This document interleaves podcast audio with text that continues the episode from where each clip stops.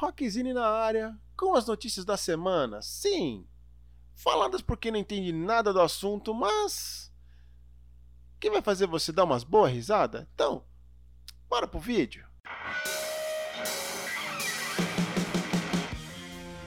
E quem não tá nada feliz foi o Bruce Dixon. Convenhamos, Bruce Dixon, que papelão, né? Se liga. Eu também não entendi nada, porque meu inglês é uma. A única coisa que eu entendi foi que ele xingou, xingou, xingou, xingou e ainda saiu do palco.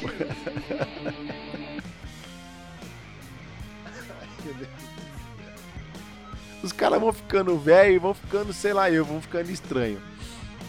Ai meu Deus, ao invés do cara simplesmente parar o show, chamar o segurança, pedir pra, pra o cara que tava com o sinalizador na mão, não, ele resolveu fazer aquele baita daquele escarcel, fazer um piti desgraçado em cima do palco lá. Ninguém na banda entendeu nada, ninguém na plateia entendeu nada, ninguém entendeu foi é nada, ninguém nada, nada, nem ele entendeu o que ele fez. Ai. Vamos pra próxima notícia. Quem tá feliz da vida ou não, ou quem sabe, ou talvez, é o mundo do thrash metal. Sim, senhoras, estão falando, senhoras e senhores, estou falando sim do Pantera, isso, da reunião. É, mas não é a reunião que vocês imaginam, né? Porque realmente não dá para a gente. Só se a gente fizesse um saravá. Sim, os caras vão fazer uma turnê lá nos Estados Unidos, mas é uma coisa meio jambrada. E tem gente que ficou pé da vida com isso.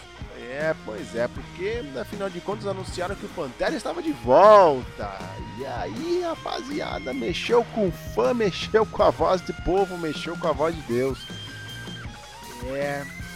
Mas no meio desse salseiro todo, um sábio, barbudo, viking, bonitão, resolveu botar panos quentes em cima do troço, simplesmente Zack Wild, palavras do sábio. Na verdade, será uma grande festa, uma reunião em comemoração a esta grande banda. Ponto final, fecha aspas e acabou a história. É, meus amigos, é isso aí, porque se a gente vai deixar essa história ia rolar muito, muito, muito, muito, e aí sabe, né?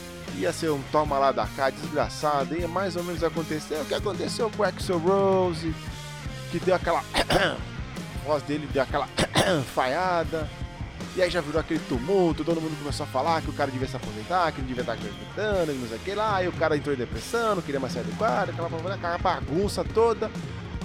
É, o fã não perdoa, né? É, ele não perdoa mesmo. Hum. Dave Mustaine dá uma alfinetada em músicos que usam playback e chama os caras de preguiçoso. Pois é, você concorda com isso? Eu concordo né? Afinal de contas, sempre se sustentou no mundo do, da música, do rock, do heavy metal e todas as suas vertentes.